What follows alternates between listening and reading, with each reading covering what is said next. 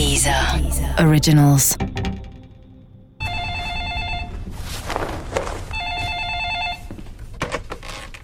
Yeah. This is always the worst time of night for me. Too late for yesterday, too early for tomorrow. What do you want? I'm sorry about that. Esta é uma cena do filme Insônia, de 2002. Dirigido pelo Christopher Nolan, a versão americana de uma produção norueguesa conta a história do assassinato de uma jovem numa cidade do Alasca. O detetive de Los Angeles, designado para cobrir o crime, é vivido pelo Al Pacino. E o assassino, que faz contato por telefone com seu antagonista, é interpretado pelo Robin Williams. Nessa cena, o assassino diz o seguinte: Esta é a pior hora da noite para mim. Muito tarde para ontem, cedo demais para amanhã. O Al Pacino sofre o filme inteiro porque não consegue dormir. Nessa pequena cidade, nunca escurece. E é mais ou menos assim aqui em São Petersburgo.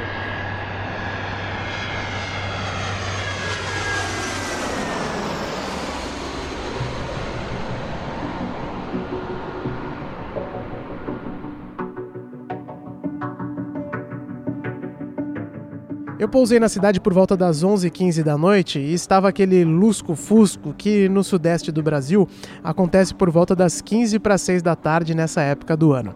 Às duas da manhã, eu já estava deitado na cama do meu singelo hotel, que não tem nenhum pingo de sofisticação, ao contrário dos meus dias de glamour em Sochi.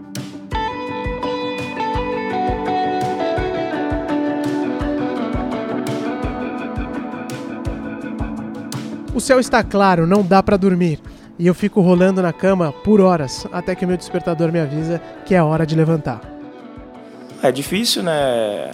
É um pouco difícil pra gente, porque a gente não tá acostumado com esse tipo de, de situação. Esse é o Thiago Silva. Os jogadores da seleção brasileira desembarcaram mais ou menos no mesmo horário que eu.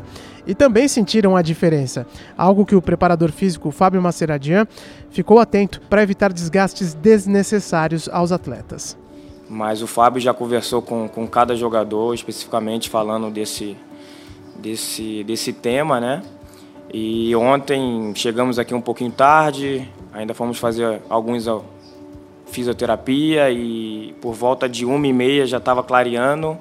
Enfim, então a orientação que o Fábio nos passou é que a gente possa tirar o celular quando a gente se deitar, tirar o iPad para que a gente possa pegar no sono, porque se a gente ficar ligado no iPad ou falando com principalmente com as pessoas no Brasil, que é um horário um pouquinho mais cedo, consequentemente isso vai atrasar o nosso sono e a gente não vai ter uma boa noite de sono. No meu caso, nem isso. No meu caso, nem consegui dormir à noite. Copa do Mundo é espetacular, é a cada quatro anos e vale demais o esforço. Mas às vezes o corpo começa a gritar também. Essa voz você conhece, e a verdade é que sempre tem alguém numa pior que a gente, como conta o nosso amigo Gustavo Hoffman. Peguei um voo às 2h20 em Sochi, cheguei em São Petersburgo às 5h30, aí até ir embora do aeroporto, chegar no hotel, fazer check-in, conseguir deitar na cama depois de tomar banho, por volta... Antes tomou banho, né? Bastante, viu? Bastante. Consegui deitar por volta de umas sete e meia, eu acho, mais ou menos. Apaguei até umas onze e meia, já deu pra dar uma recuperada. Acordei, meu almoço foram três cookies. três cookies de chocolate e água, e água que tinha no, no quarto do hotel. Tive que comprar desodorante. Tem- é engraçado, a gente, eu não tô acostumado a despachar, eu, eu não tô acostumado a viajar sem despachar mala. Então dessa vez eu não despachei mala, vim com duas mochilas. Perdi o desodorante, o shampoo e a espuma de barbear lá no aeroporto, que me jogaram futebol, eu tive que jogar fora. Então ainda tive que comprar desodorante antes de vir pro estádio. Tô aqui no estádio, aí aqui no estádio, entre as coletivas, eu consegui comer comida mesmo, raro, macarrão. E agora eu tô aqui. Meu corpo começou a dar uma, dar uma apitada de novo. Eu tive que comprar uma, um reposi- um- uma reposição aqui de porcaria.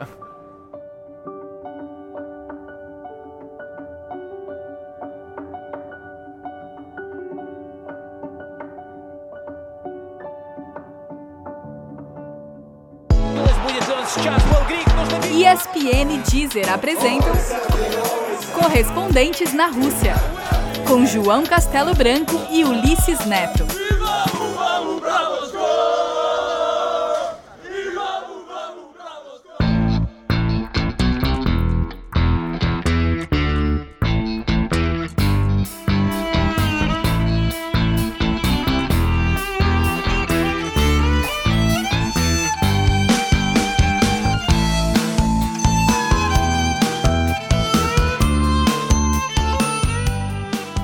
Fala galera, aqui é João Castelo Branco gravando de Sochi via Skype dessa vez com Ulisses Neto porque a gente se separou. Não chora não, tá Ulisses? Daqui a pouco a gente tá junto de novo. Ulisses lá em São Petersburgo.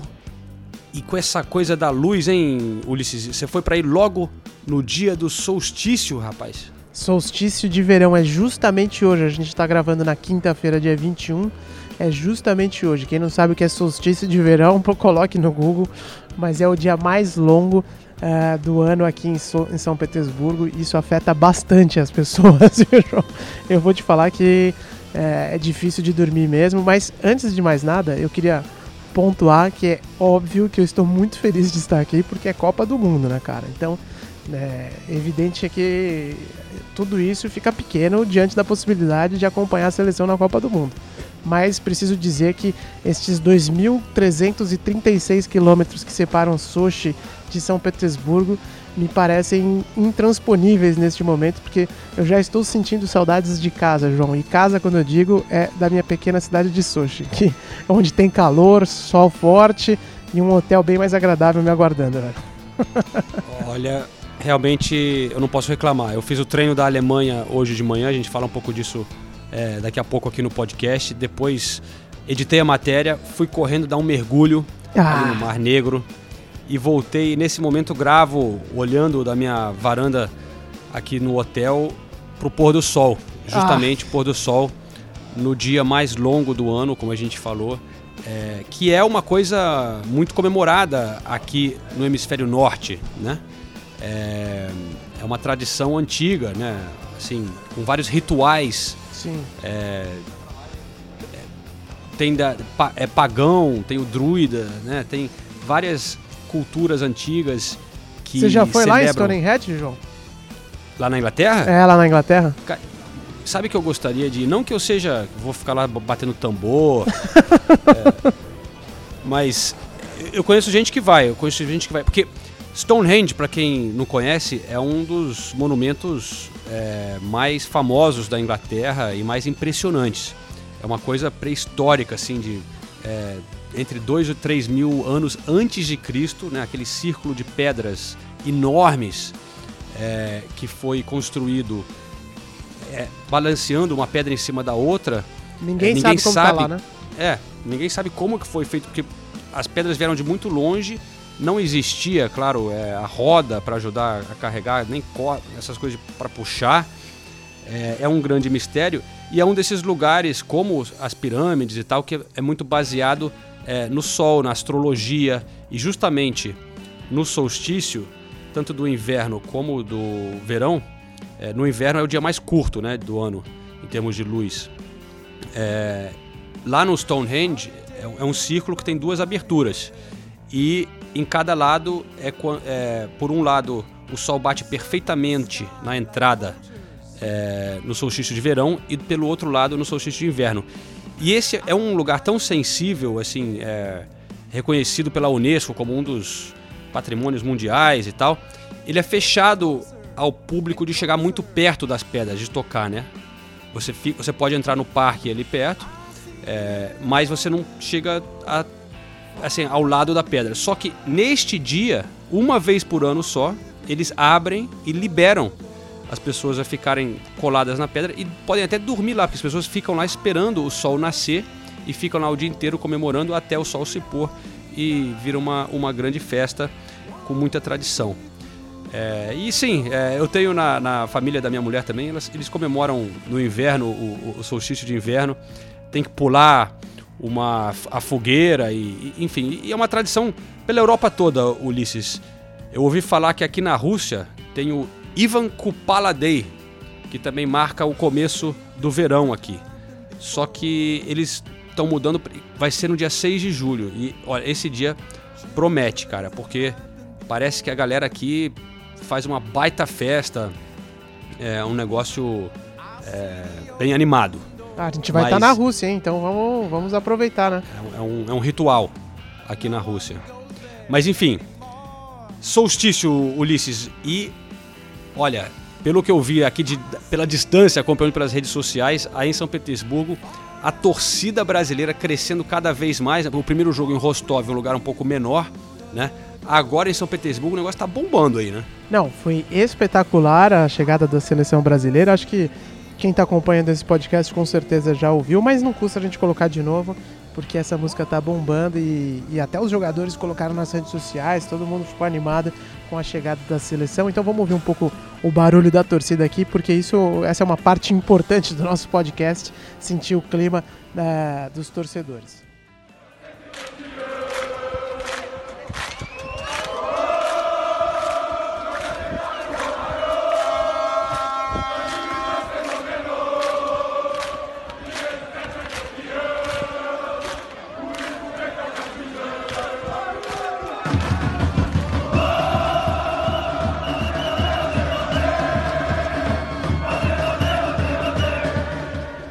Gente não está acostumado a ver esse tipo de recepção, parecia coisa da Argentina, enquanto quando se trata de seleção brasileira.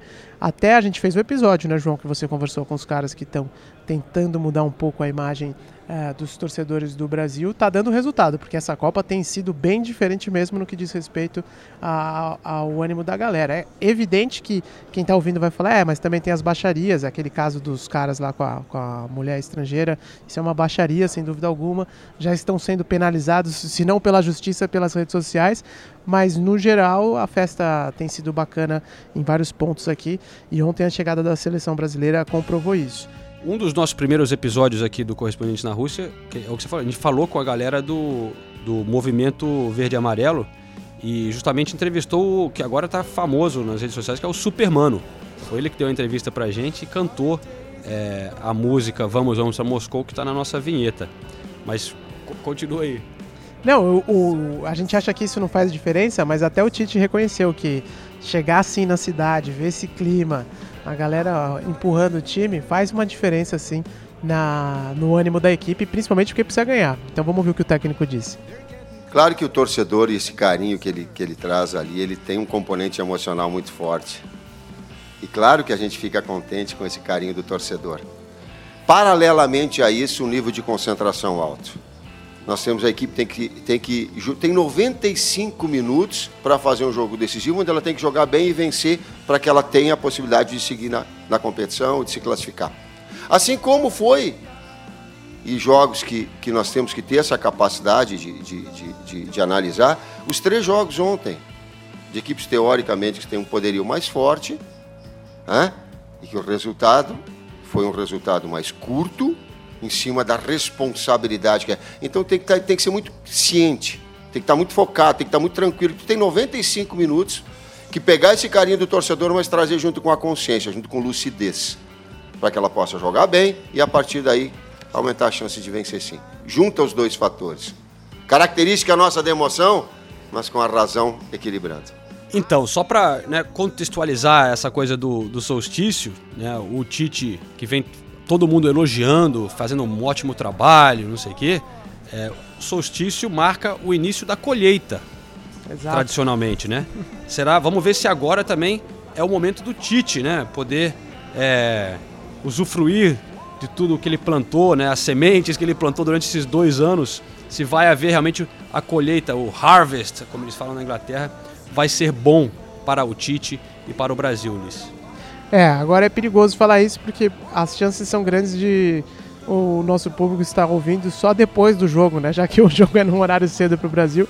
Esperamos que dê tudo certo aqui no estádio de São Petersburgo. Que, aliás, posso entrar nesse tema, João? As diferenças do estádio de São Petersburgo para os outros que a gente já visitou até agora? Claro, eu não tive a chance de entrar aí, eu fui aí quando estava muita neve no inverno. Eu só sei que é impressionante de longe, assim, parece um disco voador gigantesco. E, e também sei que é o, é um dos estádios mais caros do mundo, né? Demorou 10 anos para completar a, a, a reforma e, e super faturada, uma é. coisa é, impressionante. Mas como é que é entrar aí no estádio, cara? Não, é descomunal, descomunal mesmo. A gente conhece estádios grandes, como por exemplo o Wembley, né? Que é ó, impressionante. Já falamos no nosso podcast várias vezes, mas eu nunca vi nada igual a esse, a esse estádio e parece um disco voador como você falou, mas tem alguns pontos interessantes que são o seguinte: ele custou 500, mais de 500% acima do projetado, né? O atraso de um pouco mais de 9 anos. E a casa do Zenit é, desse tamanho todo, desse custo todo, e mesmo assim tem puxadinha. Eu tô gravando agora na área de imprensa e ela fica fora do estádio, cara. É um negócio meio bizarro. E a sala de entrevista coletiva, onde a gente ouviu o Tite, o Thiago Silva, vai ouvir amanhã depois do jogo, eu tô falando amanhã porque a gente tá gravando na quinta, mas ela fica fora do estádio, eu não consigo entender ainda qual é a lógica disso. E o estádio é gigantesco, mas é cheio de puxadinho e, e isso mostra que algum erro aí de, de planejamento. De planejamento rolou. Tudo bem que tudo na Copa do Mundo existe um volume de imprensa, de jornalistas, fotógrafos, câmeras, que não é o comum do dia a dia, né? Então ninguém dimensiona um estádio para isso, para a vida inteira dele. Mas mesmo assim, né, a sala de entrevista coletiva ser em um container do lado de fora não me parece muito, muito razoável, né? Não sei o que, que os caras fizeram de errado aqui. De qualquer forma, é descomunal, é um estádio. É, é o que eu mais fiquei impressionado ao chegar porque você tem que andar muito para entrar nas coisas aqui, para se locomover de um lado para o outro. Uh, a área é gigantesca. Eles realmente fizeram uma obra muito grande que espero que o Zenit esteja fazendo bom uso, João. Pô, legal é, sua experiência aí no estádio, Ulisses. Depois eu fico curioso para ver. A gente, o Brasil pode voltar a jogar aí, né? Dependendo. Sim é, de como se classificar no grupo e tal. Pode voltar a jogar é... duas vezes, né? Semifinal e depois terceiro e quarto lugar. então esperamos que volte a jogar só mais uma, né? É, cara. E, bom, a gente espera também que, que jogue em Moscou, né? Além do, do terceiro jogo do grupo, é, que jogue também lá no Luzniki. Mas, e falando em Moscou, quem tá por lá é a Nathalie e o Renato Senise, né? A gente ainda não teve a oportunidade de conversar com eles aqui no podcast que eles que participam sempre do Correspondentes Premier, é, nossos colegas lá da Inglaterra, companheiros de Premier League, é, mandaram hoje uma, uma contribuição aqui para o Correspondentes na Rússia, certo? Isso, a Nathalie fez uma das matérias mais legais da cobertura da Copa, porque é, são as estações de metrô lá da cidade de Moscou, que é, é uma, uma das poucas cidades em que você visita e todo mundo fala, não, ande de metrô porque vale a pena. E realmente, quando eu estive em Moscou pela primeira vez, me chamou muito a atenção. E ela conta um pouco dessa história de como foi conhecer as estações por lá e ver é, todo o aspecto histórico da, dessas construções que são bem marcantes na cidade de Moscou. Pô, legal. Fala aí então, Nathalie. Oi, pessoal do podcast Correspondentes na Rússia. Já tava com saudade de vocês, pô. Tudo bem? É, uma das coisas mais legais que a gente fez aqui nessa Copa do Mundo, eu e o Renato Senise, foi gravar essa matéria, essa reportagem sobre o metrô de Moscou, porque ele tem muitas peculiaridades, ele tem muitas histórias legais. Era algo que a gente já vinha pesquisando desde quando a gente estava em Londres, fazendo a preparação para vir para cá, para a Rússia, produzindo essa reportagem não foi fácil. Conseguir autorização para filmar no metrô, especialmente, foi bem complicado, foi um exercício de paciência, a gente teve que esperar muitas respostas para isso, é, é, algo bem restrito mesmo. E a gente fez um tour com uma guia Svetlana, uma guia russa, super bacana, já foi para o Brasil, ela adora o Brasil, e ela passou por oito estações do metrô é, com a gente. Moscow was bombed by German Nazi and uh, people found their shelter here overnight. They were like sleeping here in the vestibule. E contando histórias muito legais. É, uma que me chamou muita atenção é, foi como o metrô da Rússia era usado como é, abrigo antibomba durante a Segunda Guerra Mundial. For example, the station where we are right now. Uh, has a three railway terminals here. So uma das coisas que mais chama atenção, principalmente de cara, quem está andando de metrô aqui na Rússia, ou se você dá um Google metrô em Moscou, é, é, o quanto as estações são bonitas. As estações são lindas e elas são muito diferentes umas das outras. O metrô de Moscou era chamado de Palácio do Povo. Ele foi construído durante a época soviética e era uma forma do governo comunista é, se afirmar é, causar já uma, uma boa impressão, um impacto para quem chegasse é, de, de trem, principalmente, né? As estações de trem têm ligação com, com as estações de metrô, é, para causar assim, um impacto de que o comunismo deu certo, de que é, eles queriam passar essa impressão de riqueza, de, de ostentação mesmo, de que o regime soviético era muito bem sucedido. Então tinha esse propósito, é ter essas estações tão bonitas. Elas são muito diferentes umas das outras, cada uma tem o seu próprio estilo. The metro stations also are devoted, you know, to different parts of Soviet Union, to different republics. E outro aspecto muito curioso é que eles, essas estações, elas contam histórias, contam partes da história da Rússia e da União Soviética. Você vê estátuas que, que expressam isso, você vê símbolos da União Soviética o tempo todo no metrô. Então, é, não só é um passeio agradável, né? Porque é um passeio muito bonito, mas é um passeio onde você aprende muito, né? É, é uma aula de história dentro do metrô. Então, ó, fica a recomendação. Primeiro que assistam, assistam a reportagem, né? e segundo, quem vier para Moscou, é, em algum momento durante a Copa ou depois, existem vários guias, é, tours guiados, né, pelo metrô, contando histórias e mostrando as estações que vocês não podem perder, né? As estações que vocês têm que estar, que vocês têm que ver. É, vale muito a pena, viu? Vale muito a pena fazer esse tour guiado pelo metrô e, e, foi uma coisa muito bacana. O metrô é o meio de transporte mais utilizado aqui, ele serve muito bem a cidade. Os torcedores e os turistas, eles usam o metrô o tempo todo. As duas, é, os dois estádios de futebol, o Luznik e o estádio do Spartak, os dois, eles são servidos, eles têm estações de metrô bem perto.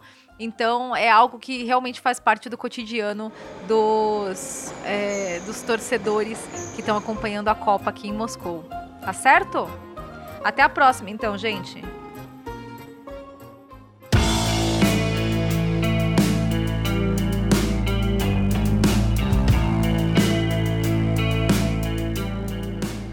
Espetacular, Nathalie. É um material bem bacana mesmo que você e o Senise produziram por aí. Também estou ansioso para ir a Moscou, que já que estamos falando em construções descomunais, a cidade de Moscou é descomunal. Eu sou de São Paulo e mesmo para um paulistano, quando a gente chega em, Moscou, você fala: Meu Deus do céu, São Paulo parece uma vila perto dessa cidade, porque é tudo muito gigantesco por lá. Acho que ela fez umas, uma, uma matéria também sobre as Sete Irmãs, as torres, é, os arranha-céus né, construídos na época da União Soviética, o classicismo soviético, né, que é o estilo de arquitetônico bem marcante da cidade. Olha, o que não falta é história boa lá em Moscou, João. Sem dúvida, cara. E, bom, descomunal também foi o, o, o, custo aqui da Olimpíada de Inverno em Sochi, onde eu estou falando. E eu estive lá é, mais cedo no Parque Olímpico, né? É, onde será o jogo da Alemanha contra a Suécia, cara. E eu fui no treino da Alemanha, como eu disse no início do podcast. Foi muito engraçado, velho, porque a gente tava fazendo a fila para entrar no treino ali para passar pela segurança. E aí começou a chegar os jornalistas alemães, todos vindo de bicicleta, cara. Porque eles estão hospedados ali no Parque Olímpico. Eu não sei se os hotéis disponibilizam ah, bicicleta, ser, né? mas você sabe que os alemães adoram essas coisas, né? Você vai para Berlim, para cidades na Alemanha, tem muita bicicleta, né? É, é, faz parte da cultura deles, então eles estavam adorando, mas foi mas é engraçado é bem que... longe, né? É bem longe o, o Parque Olímpico de onde a gente está, por exemplo, do centrinho de Sochi, né? Não, Pra gente, mas eu acho é. que eles estão hospedados mais perto ali, né? Sim, na sim, cidadezinha sim. de Adler. Uhum. Então todos vinham de, de, de, bicicleta, mas o engraçado é que é, eles botavam ali, nem trancavam a bicicleta, era assim, é muito. É, era meio assim, perto da segurança ali do treino e tal, mas largavam a bicicleta ali. Eu vi até duas figuras chegando de patins, velho, pra cobrir o treino. Não tô brincando. Toda a galera com a sandália, usando sandália havaiana, shortinho. Os caras acham que estão na praia aqui. Bom, estão na praia, né? Mas estão trabalhando. Mas aí, para eles é tranquilo pelo jeito. Eu, e, eu acho que eles devem ter comprado a havaiana lá no Brasil na Copa de 2014 e, e puderam, puderam usar de novo hoje aqui em Sochi. É, então, apesar da seleção né, vir de uma derrota, estava uma situação complicada, estava engraçado assim esse clima ali por parte da imprensa, adorando estar aqui é, no mar de novo, né, em Sochi, esse clima que a gente já descreveu aqui várias vezes. E, enfim, e a Alemanha teve sorte aqui quando jogou a Copa das Confederações, ganhou. É, jogou aqui não, desculpa, ficou baseada aqui né, na, na Copa das Confederações e, e acabou vencendo a competição. Então, todo mundo que está rodeando a Alemanha espera que essa coisa de estar de novo próximo ao mar, com o calor, que ajude a revitalizar as energias lá do time porque realmente com a derrota para o México no primeiro jogo, eles ficaram numa situação delicada. É, mas você falou essa história do jornalista que foi de patins, eu queria só contar uma efeméride rápida, porque dois dias antes da abertura da Copa no Brasil, em 2014, eu fui andar de skateão, né, de, de long, no, no Parque Vila Lobos ali, quem conhece. Na verdade foi no Parque Portinari, que é do lado. Tomei-lhe um capote, João, quase que eu quebrei o braço, velho. Sério, fiquei todo ralado. E quando eu cheguei pra cobrir o jogo, um colega inglês me viu todo ralado no braço. Perguntou o que aconteceu. Eu caí de skate ali. Nossa, muito responsável da sua parte andar de skate, faltando um dia pra começar a Copa do Mundo. Por isso que dessa É, vez eu, eu não, não brinquei nem de skate, nem de patins, nem de nada, velho. Não, mas o alemãozão lá de patins paria- parecia saber o que ele estava fazendo, cara. O cara É, não era Raul, né? com- ele vinha com tênis na mochila e chegava ali na frente da, da, da- da segurança do treino, tirava o patins, pendurava assim atrás e, e botava o tênis dele. Mas, é, realmente é, é muito calor aqui, né? E, e o estádio ali na frente da praia, cara. Então, Eu, eu também fui gravar umas imagens ali depois da, na praia. E, pô, aquela camisa da, da ESPN e tal, eu não- também não aguentei, velho. Eu tava, eu tava de calça, mas eu tava filmando ali em frente à praia, tirei a camisa, fiquei sem camisa ali filmando, porque, é, afinal de contas, é, é praia, né? Então você tem esse, Sim, sim. esse clima assim, mas enfim, vou acompanhar aqui a, a Alemanha esses dias e também, Ulisses, tem uma pauta engraçada, engraçada não, interessante, vai. Pode acabar sendo engraçada ou não, vamos ficar sabendo em breve, mas eu vou para casa de um cara aqui que vai me mostrar como que ele faz a vodka. Você falou da vodka caseira lá naquele Sim. na sua experiência lá em Rostov. Eu vou para casa do cara e ele vai fabricar uma vodka aqui comigo. E, enfim, vou ver como é que faz. E com certeza vou ter que tomar no fim, né, cara? Então, é, se você não ouvir falar de mim de novo, é porque eu, Não, eu f- acabei envenenado aí por uma. Não, mas espera aí, porra. Se eu vou chegar em Sochi você não vai estar mais, vai ser, vai ser chato, cara. Sábado eu já tô de volta a Sochi. Uma última coisa que eu queria te perguntar sobre a Alemanha. Depois do Brasil ter feito essa estreia decepcionante, é, a gente não sentiu muita diferença aí na cidade de Sochi, né? Em relação ao clima no hotel, em como as coisas estavam se desenrolando e tal. As entrevistas também ocorreram meio que normalmente, né? O Thiago Silva falou. Quem foi que falou depois do jogo? Foi. Não, o Thiago Silva falou aqui em. em- O Felipe Coutinho. É, o Felipe Coutinho, exato. O Thiago Silva falou aqui em São Petersburgo, mas é um- nos dois casos, né? Tanto o Thiago Silva quanto o Coutinho, a gente não sentiu que os caras estavam deprimidos nem nada, ali jantando no hotel da seleção, aconteceu tudo, continuou tudo normal. Na Alemanha não foi bem assim, né? Eles cancelaram o evento, cancelaram é, treino aberto e por aí vai. Não teve oba-oba depois da derrota. Você sentiu algum clima diferente assim ou os caras já estão recuperados da tungada que eles levaram do México? Ah, cara, alguns jogadores pararam ali pra falar com a imprensa e os caras são muito profissionais, né? E sempre me impressiona como os jogadores alemães falam bem, né? Os caras Sim. têm uma base, assim, uma educação, claro, a Alemanha o nível é, é muito alto, né, cara? Então os caras são bem articulados, e- enfim. É, eu entendi muito pouco porque eles falavam em alemão, mas depois, claro, tentei descobrir algum, um pouco do que eles estavam falando. É, falou ali o Klose também, né? que- Artilheiro das Copas, é, que é, agora é- trabalha na, na comissão técnica. Ele é o falou maior Matt- artilheiro de todos os tempos, né? Isso. É, o Matt Ramos falou também. O, o Timo Werner. O. Quem mais falou? Mário Gomes. Então, bastante. Várias pessoas passaram por ali. E os caras estavam, assim, numa boa, cara. Ele- Eles falavam basicamente assim: a gente sabe que pode jogar melhor, que não foi bem contra o México. A gente bobeou. é, mas a gente tá confiante que temos um bom time. E agora, pô, pros caras é, é tipo. É é mata-mata, né? Tem que Sim. vencer. Uhum. Então é como cada jogo vai ser decisivo e eles vão, vão partir para cima. Mas eles estavam dizendo assim, ó, é um jogo, né? Assim, a gente ainda, ainda tem mais dois. A Copa só tá, só tá começando. A gente, a gente tem uma chance de, né, dar a volta por cima. Então segura com a gente um pouquinho, dá uma, dá uma chance Dá uma- pra gente mostrar que vai dar tudo certo. Porque realmente, né, deu um tropeço ali, mas se tem dois bons jogos, passa para a próxima fase, a gente sabe que a Alemanha tem né, o potencial de, de- Não é porque perdeu esse jogo que não vai chegar lá para né, uma Sim, semifinal sim. da Copa. É, não- Eu, eu digo o seguinte, a minha estreia na Copa também não foi boa. Eu também achei que eu cheguei aqui muito desconcentrado, não estava rendendo quanto eu imaginava.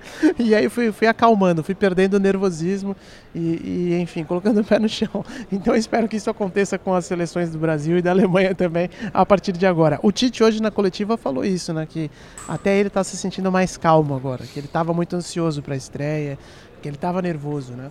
E o que é natural, a gente discutiu isso no podcast passado. Mas ele voltou a dizer aqui em São Petersburgo que se sente mais, mais tranquilo agora para o segundo jogo. É, cara. É, é isso aí.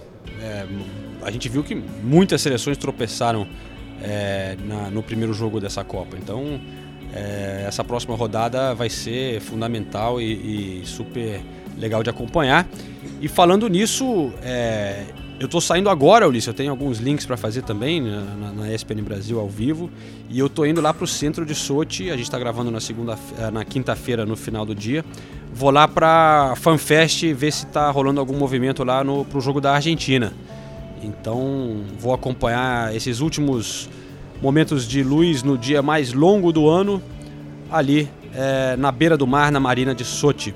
Beleza? Nossa, seja feliz. Agora deu até apertou meu coração um pouco, velho, de saudade do, da Marina de Sochi. Aqui tá chovendo, tá um dia horrível e eu tenho que dormir cedo porque amanhã o trabalho começa bem cedo também. Então já vou me recolher aos meus aposentos, aos meus aposentos logo menos, João. É isso aí, beleza? Não, então é isso aí. Daqui a pouco você está de volta aqui em, em Sochi, né, Ulisses? E nós, como sempre, estamos de volta no ar toda segunda, quarta e sexta, com novos episódios direto aqui da Rússia. E hoje, claro, temos é, mais um pouquinho para quem quer continuar escutando o episódio de hoje. Temos o bônus na, na Deezer. Já que a gente falou de solstício, dias longos, deixa eu fazer uma analogia sacana aqui. Vamos falar do nosso Rei Sol, o nosso Luiz XIV, porque durante a entrevista coletiva o, o meu colega Nilson César, meu amigo da Jovem Pan, perguntou pro Tite, e aí, é, falou pro Neymar soltar a bola? e o Tite pegou e deu Sério? Sério, e o Tite deu uma resposta interessante a respeito disso. Depois eu perguntei pro Hoffman o que, que ele achava, se o Neymar tá aprendendo muita bola, se ele acha que o, que o, eh, o Tite teve uma- alguma conversa com ele. Então esse fica de bônus pro nosso eh, episódio da Deezer.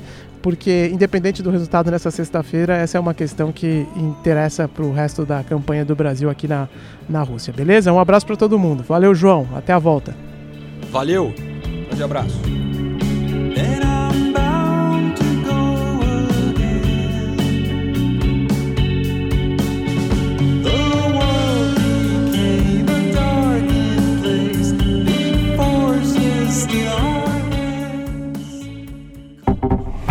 Deezer. Originals.